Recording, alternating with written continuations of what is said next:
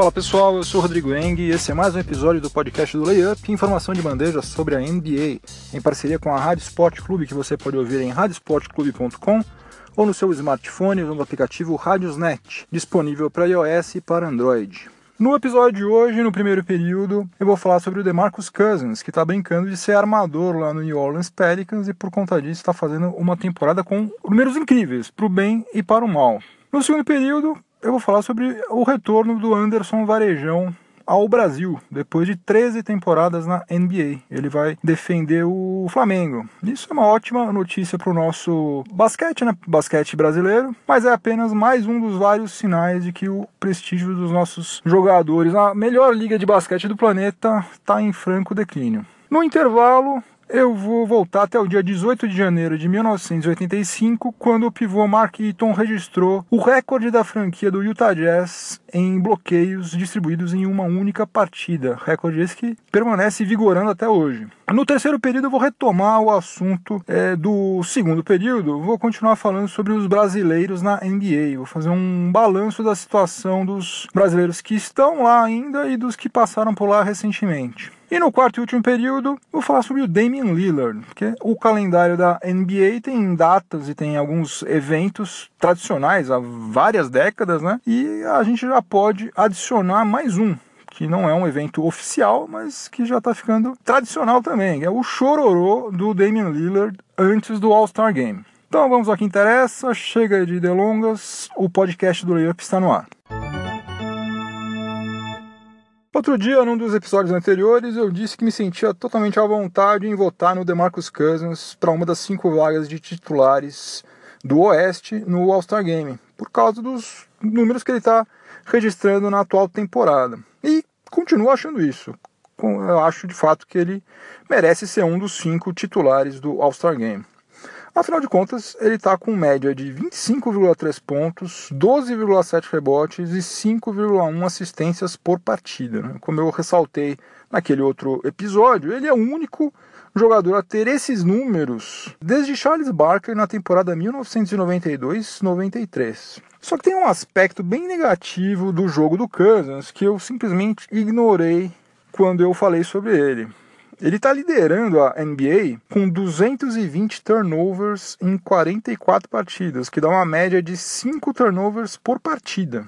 Vai ser bem difícil que ele quebre o recorde que pertence ao James Harden, que foi registrado na temporada passada quando o armador do Houston Rockets cometeu 464 turnovers com média de 5,7 turnovers por partida, né? Uma coisa até compreensível porque a bola passava pela mão dele em absolutamente todos os ataques do Houston Rockets. Só que o Cousins, mesmo que ele não consiga quebrar o recorde do Harden, é, que é uma coisa boa para ele, né? Porque afinal de contas, turnover não é uma coisa legal de você cometer, né? É uma estatística negativa, quanto menos melhor. Mas o Cousins ele está com a maior média de turnovers por partida já registrada por um pivô na história da NBA. Nenhum jogador da posição 5 até hoje cometeu tantos turnovers quanto o DeMarcus Cousins está cometendo agora. Boa parte do que ele tem feito aí, desses turnovers, dessas perdas de posse de bola, tem acontecido em faltas de ataque, às vezes ele, ele realmente está achando em alguns momentos que ele é armador, porque ele puxa o contra-ataque batendo bola, e ele mede 2 metros e 11, mas ele não tem a mesma agilidade, desenvoltura que outros camaradas que são tão altos quanto ele, né? Quanto Yannis Antetokounmpo, o Duran, né, que são bastante altos, mas não tem nenhum problema em sair batendo bola. Demarcus Cousins, se você vê ele correndo, batendo bola, você vê que tá meio desengonçado, tá meio alguma coisa não tá legal ali. E essa situação do Cousins explica porque ele tem um plus-minus de mais 45 pontos na atual temporada, que é baixo para um cara que está fazendo 25,3 pontos por partida. Né? Ele, na temporada em toda, né, todos os jogos, o saldo pessoal dele é de 45 pontos. Enquanto, por exemplo, o Drew Holiday que joga com ele lá no New Orleans Pelicans, que tem a média de pontos bem inferior, tá com média de 18,6 pontos, tem plus minus de mais 136 pontos. Três vezes mais. Então, resumindo, talvez fosse bem melhor para o Pelicans se DeMarcus Cousins se concentrasse mais nas suas funções de pivô, né? Pegar rebote, pontuar, proteger o aro e deixasse contra-ataques, assistências aí para quem é do ramo aí, porque boa parte das coisas positivas que ele tem feito em quadra, infelizmente, tem sido anuladas de certa maneira por tantos turnovers. Começando o segundo período do podcast do Layup, em parceria com a Rádio Sport Clube, eu vou falar agora sobre o Anderson Varejão, que está oficialmente de volta ao Brasil, vai defender o Flamengo no Novo Basquete Brasil, no NBB, depois de 13 temporadas na NBA. E é inegável né, que ele deu muito azar, primeiro com aquela contusão no tendão de Aquiles no final de 2014, justo quando o LeBron James tinha acabado de voltar para Ohio, Justo quando a coisa ia ficar boa por lá, ele se machucou, ficou um tempão afastado.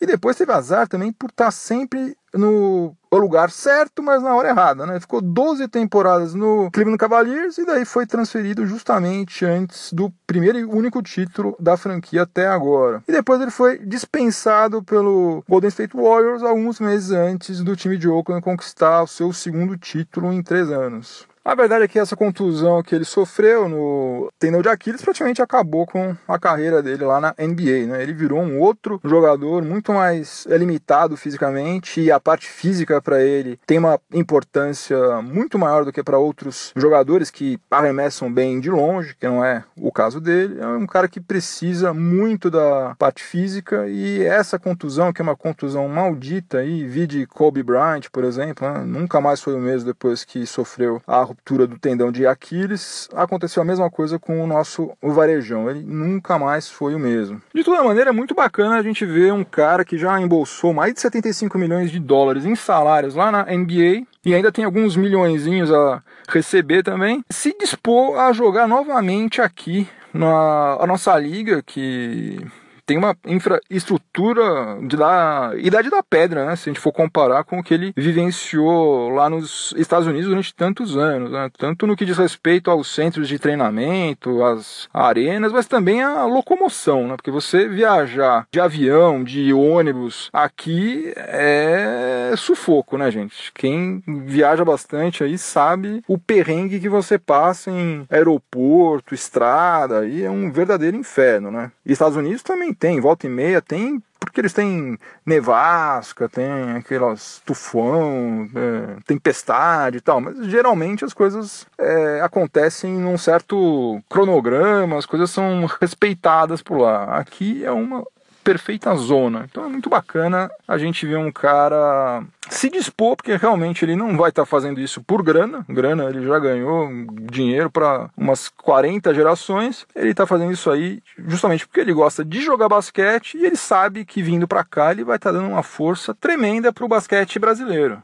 A gente vai ter a oportunidade de ver um camarada que atuou durante 13 temporadas na NBA jogando aqui outra vez muito bacana. Já marquei na agenda aqui o dia 8 de março, quando o Flamengo vai jogar contra o Pinheiros aqui em São Paulo. E eu vou lá prestigiar o Varejão, que merece todo o nosso respeito, a nossa gratidão também por ter honrado o nome do nosso Brasil lá na NBA por 13 anos. Um cara fantástico. E não, também não posso deixar de falar que antes disso, no dia 22 de janeiro, na próxima segunda-feira, aliás, está aí já, tem o SESI Franca do Leandrinho, campeão da NBA pelo Warriors em 2015, que também fez uma carreira lindíssima na NBA foi o Six Man of the Year, conquistou título, um cara queridíssimo por todo mundo lá. E ele também tá aqui, né? Ele tá no Franca, ele vai jogar contra o Paulistano. Aqui vai ser outro jogo imperdível. Também muito bacana a gente ver esses dois é, ídolos brasileiros atuando novamente aqui.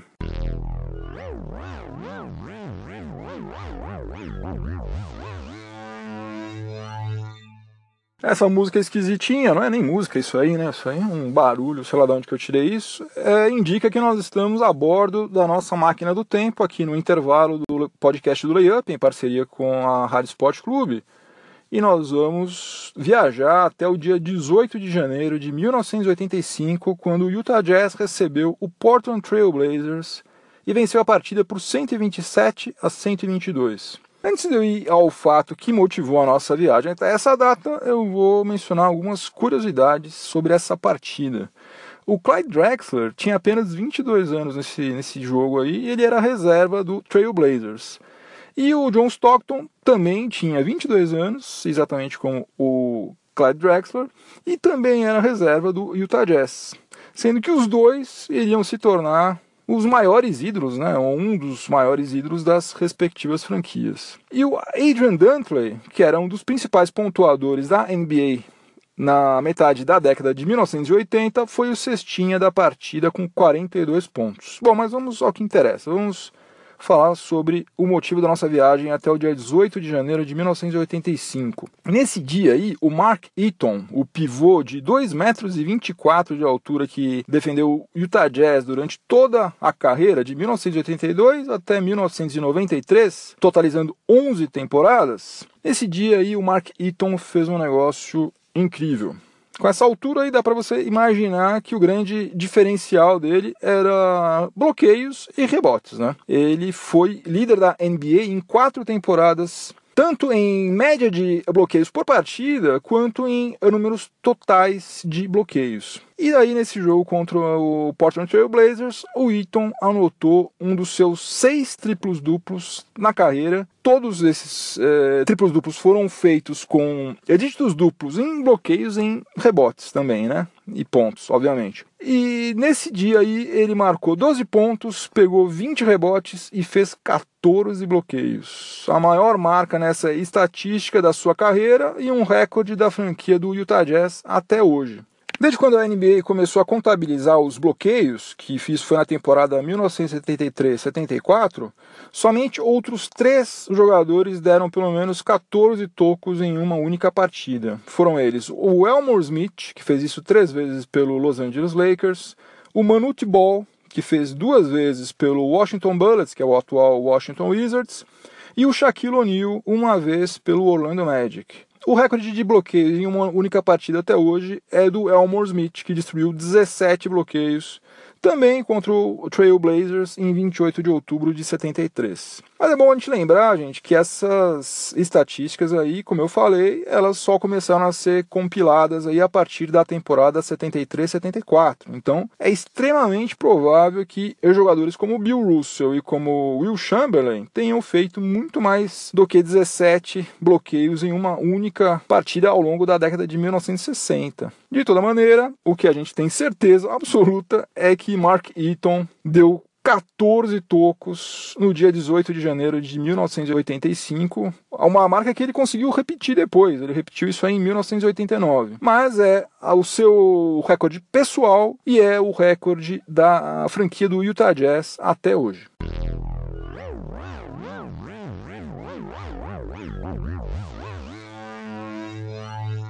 Voltando aos dias atuais, para a gente começar o terceiro período do podcast do Layup, em parceria com a Rádio Sport Clube. E eu vou continuar falando sobre os brasileiros. Se é bacana a gente ver esses nossos grandes ídolos aí, Varejão, Leandrinho, voltando para cá.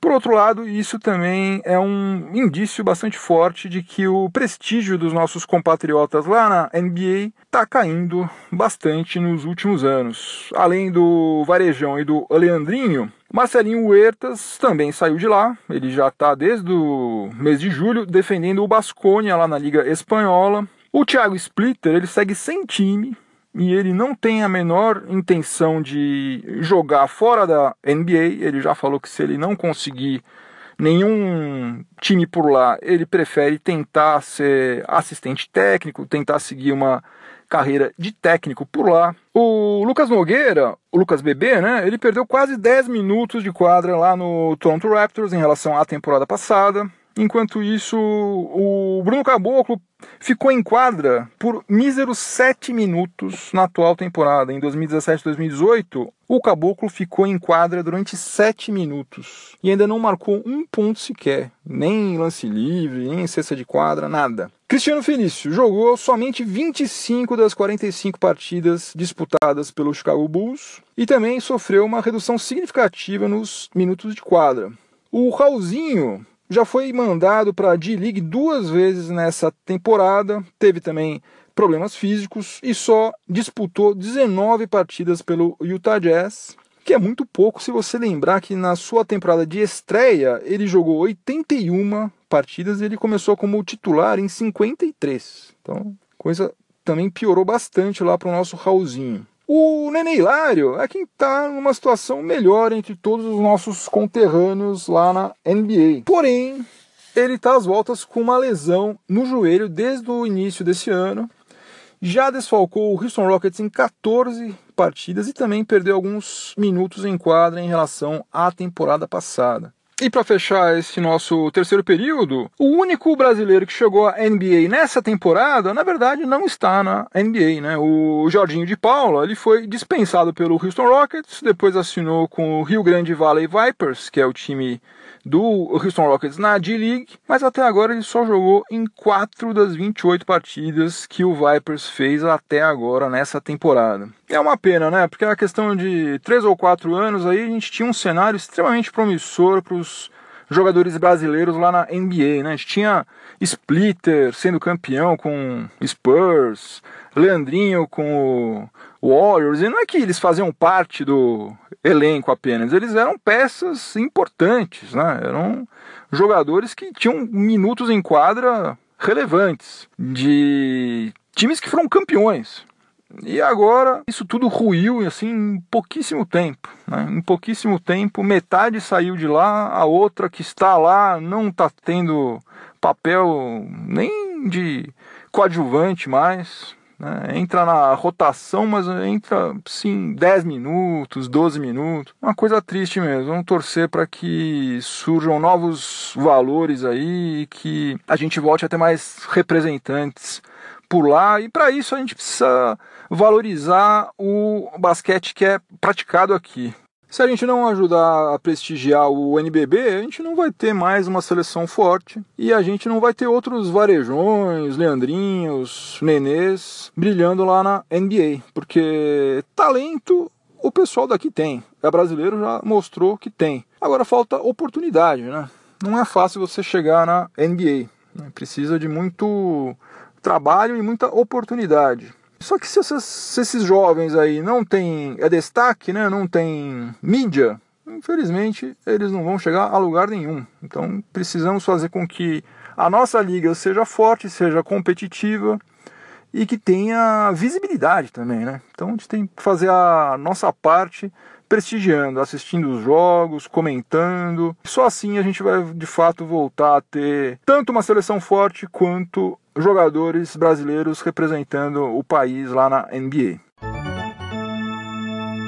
Começando o quarto e último período do podcast do Layup, em parceria com a Rádio Sport Clube, eu vou falar agora sobre o Damian Lillard. Já virou rotina nos últimos anos o chororô do armador do Portland Trail Blazers por não ter sido escolhido para participar do All-Star Game pode anotar aí que no ano que vem, 2019, vai ter chororô dele outra vez. Ele já teve essa honra duas vezes, em 2014 e em 2015, mas ele ficou de fora das últimas três edições desse evento. E convenhamos, isso não aconteceu por mera injustiça, né? Ou apenas porque ele joga numa franquia que tem sede num mercado menos badalado, mas pelo simples fato de que a qualidade do pessoal que joga no backcourt do Oeste é altíssima, né? A concorrência lá é absurda. Só para lembrar, o time titular só pode contar com dois jogadores de backcourt e no reserva, na melhor das hipóteses, pode haver mais quatro. Logo, das 12 vagas, no máximo 6 podem ser conferidas a armadores e a ala armadores. Só que na prática isso não acontece nunca, porque também há excelentes jogadores de front court no Oeste.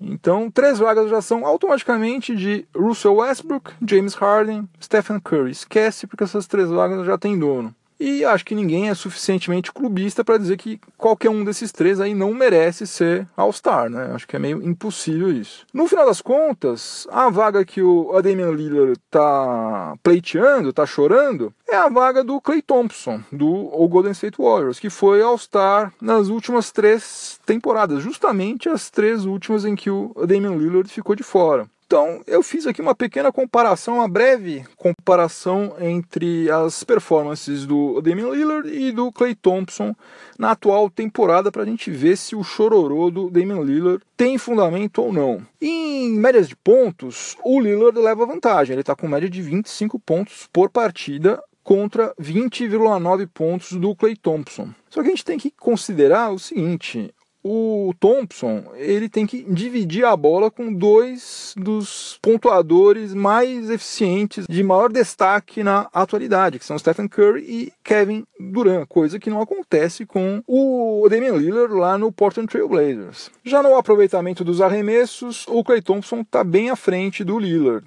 O Thompson tem aproveitamento de 48,9% nos arremessos de quadra contra 42,9% do Lillard e de 45,4% nos arremessos de três pontos contra 35,1% do armador do Trailblazers. É, depois, um outro ponto que vale a pena a gente comparar também é a defesa. Tem um quase um abismo entre Clay Thompson e Damian Lillard no que se refere a defensive rating. O jogador do Warriors está ocupando a posição 94 no ranking de defensive rating, enquanto o Lillard está na posição 192. E também, gente, vamos é, convir o seguinte: os votos dos torcedores têm um peso muito grande. Né? Você defender uma franquia popular acaba fazendo uma diferença brutal. Né? E não adianta você ficar esperando que torcedor vá votar num jogador do time adversário apenas por uma questão de justiça. Né? Isso não vai acontecer Nunca, never. Agora, nem tudo está completamente perdido para Damian Lillard em 2018, porque no time titular ele já não entrou, mas ele pode entrar no time reserva, que vai ser anunciado no dia 23 de janeiro.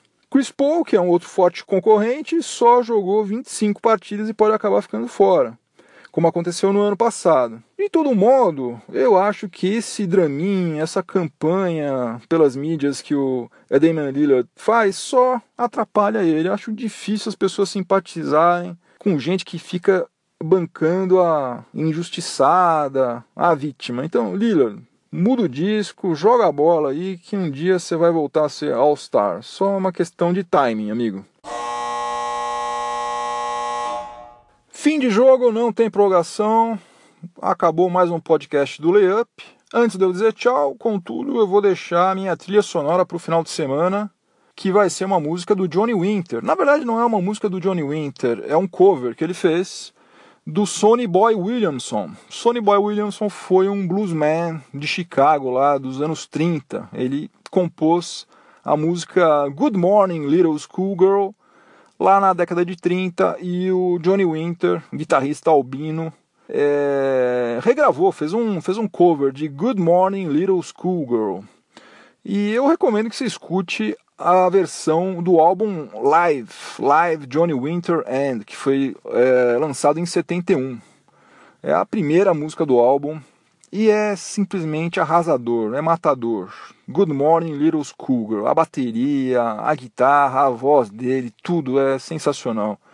É, esse álbum também é inteirinho muito bom, mas esse cover aí é um dos melhores covers de todos os tempos. Então é isso, ouça que você não vai se arrepender. Good Morning Little Schoolgirl do Johnny Winter. Se você estiver ouvindo esse episódio na Rádio Sport Clube, continue sintonizado por aí que vem mais informação esportiva de qualidade na sequência. Se você estiver ouvindo em alguma plataforma de podcast, aproveite para avaliar positivamente o podcast do Leandro para me dar uma força. E é isso, pessoal. Divirtam-se no final de semana, voltem inteiros para casa, juízo e na semana que vem tem mais. Um abração para todo mundo. Tchau, tchau.